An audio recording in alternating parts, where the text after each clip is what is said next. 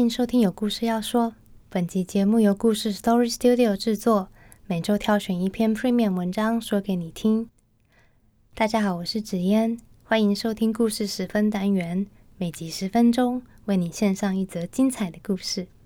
今天我们要来说说一场关于科学、水和漫威英雄的现实版灾难故事。这场灾难的起点是二零一四年四月二十五日，当美国密西根州的弗林特市市长按下了按钮，将地方的用水来源全面换成弗林特河的河水。从那刻开始，没多久后，弗林特市的居民就发现自来水有奇怪的味道，水龙头甚至流出黄色、橘红色，甚至咖啡色的水。不止如此。大家开始掉头发，皮肤出现红疹，更有小朋友得了无法诊断的怪病。居民不断向地方政府反映，把奇怪颜色的水装瓶给政府看。更有女子在政府说明会上当众脱下裤子，给官员看她臀部上的红疹。然而，即使种种证据摆在眼前，地方政府却像鬼打墙一样，不断的告诉他们水没有问题，水可以喝。而在这些居民中，有一名女子叫做黎安，她是四个孩子的妈妈，儿子被诊断出铅中毒。她自己裁剪家里的自来水之后，发现里面有一零四 ppb 的铅含量。一零四 ppb 是什么概念呢？美国环保局规定的饮用水铅含量上限是十五 ppb，也就是说。黎安家里的自来水铅含量超标了七倍，但是政府竟然还一直告诉他，他家的检测结果只是特例。一直等不到政府帮忙，看着儿子受苦而束手无策的他，只好打电话给他在电视上看到的科学家 Mark Edwards，马克·爱德华兹。是的，科学家英雄出场了。马克是谁呢？他是一个水资源专家，也是大学教授。他自称“麻烦制造者”，积极参与社会事务，行侠仗义。例如，他曾经为了华盛顿特区自来水的铅含量问题，单枪匹马与美国机关署缠讼了六年，最后赢得漂亮的一仗。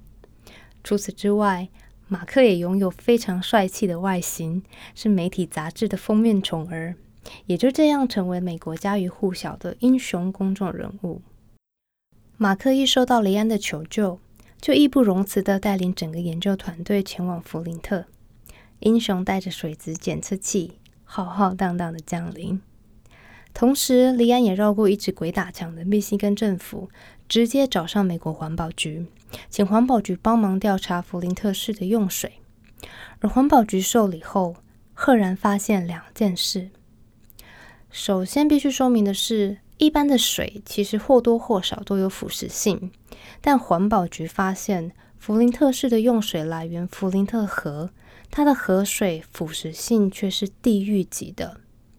再来，雪上加霜的是，弗林特市的家用水处理流程中缺少了一个至关重要的物质，那就是腐蚀抑制剂。到这里，毒水谜题解开了。因为没有腐蚀抑制处理，所以当地狱级腐蚀性的河水流进弗林特市的旧管线，管线中的铅就大量被腐蚀溶进了水中，然后从居民家中的水龙头流出。那些水有些甚至比有毒废水还毒。因此，二零一五年九月，马克与社区居民集结起来，借着马克的明星光环。高调举办记者会，将这个问题公诸于世。而当地的小儿科医师也出面声援说，在城市转换水源后，血液中铅含量异常的五岁以下孩童是之前的两倍。于是，全美的新闻媒体开始沸腾。在媒体压力下，地方政府终于愿意正面回应，把水源切换回去。隔年一月，当时的总统奥巴马。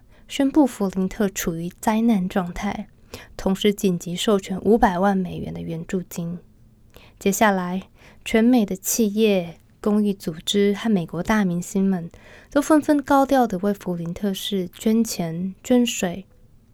然而，随着诉讼调查展开，证据显示，州政府早就知道弗林特没有腐蚀控制的措施，甚至还发现有一份政府检测报告被直接动手脚，好让检测结果能够符合联邦标准。换句话说，是地方政府的漠视失职，让水灾难不断扩大。于是，这场社区水污染事件演变成全国性的政治灾难。事件后，密西根环境品质部的部长请辞，州长 Snyder 也公开致歉。政府大动作的成立水资源处理小组，要重建基本用水，而马克也在小组名单中。这样看起来，我们的科学家英雄马克眼看又再一次的拯救世界。但事情还没有结束，因为隔年另一位英雄即将来到弗林特。带来一场更大的灾难。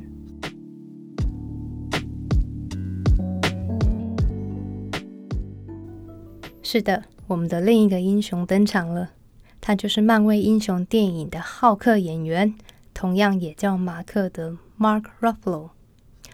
Mark Ruffalo 不只是大明星，他其实私底下也是一个慈善家。他曾经成立一个和水相关的公益组织，叫做水护卫。二零一六年，这个组织进入弗林特调查，而他的毒物专家 Smith 在调查后宣称，即使经过水资源处理小组的重建，弗林特市的水还是有毒，不能拿来洗澡。而科学家马克听到这个消息，就出面驳斥说这是不实谣言。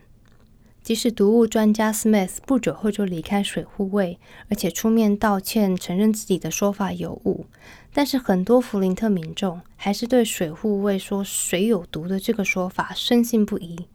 相对的，他们渐渐开始不信任当初拯救他们的科学家马克。对于民众而言，当时帮助他们揭发水污染的英雄，举止言行。竟然越来越像当初漠视他们痛苦的政府官员。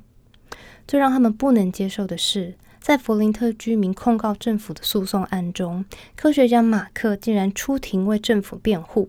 他说，密西根卫生部长只是错信了员工，没有犯下过失致死罪。渐渐的，网络上出现针对马克的控诉黑函，有人指控他收了环保局的钱。有人指控他只是利用弗林特来成就自己的名声，而马克本人也开始受到了死亡威胁。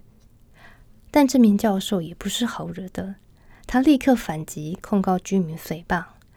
至此，英雄马克和弗林特居民的关系彻底决裂。二零二零年九月，马克出庭声称，当年的铅污染其实并没有一开始大家想的那么严重。他不断强调。身为科学家，应该就事论事，而不是夸大灾难。他认为现在许多弗林特居民只想听到他们想听到的话，所以才攻击他。他也沉重的说：“这是科学的黑暗时代。”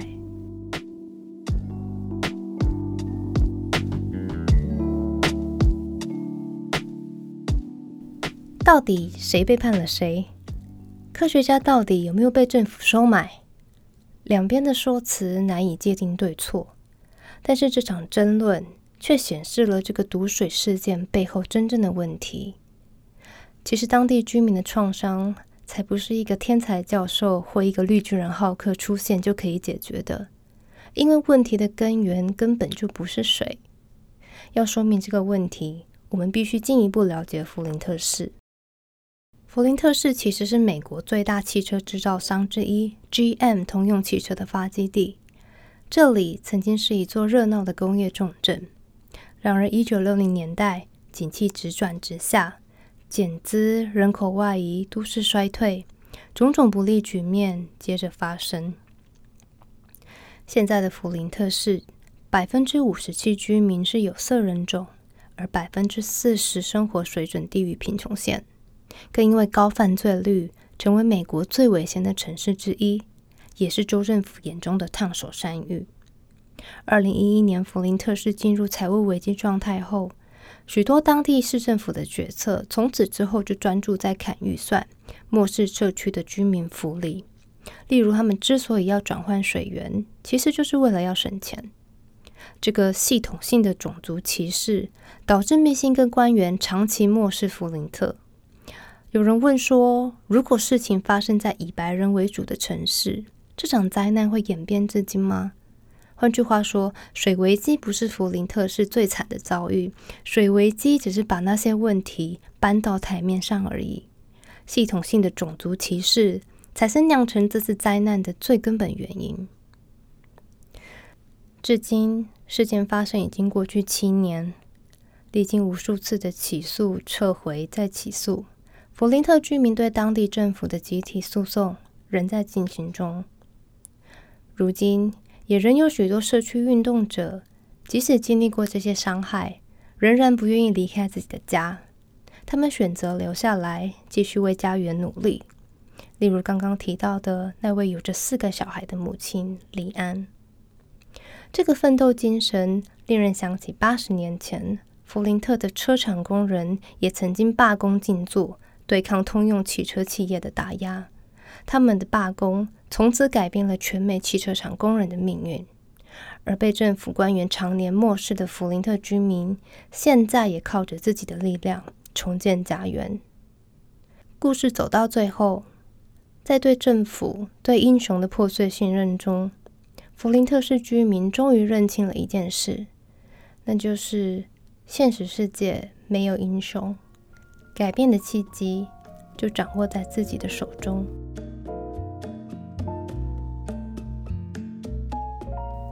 以上内容改编自故事 Story Studio 网站，由作者吴冠贤撰写的文章。漫威英雄 vs 科学家英雄。当社区水污染弥漫成全国政治灾难，科学的黑暗时代正式展开。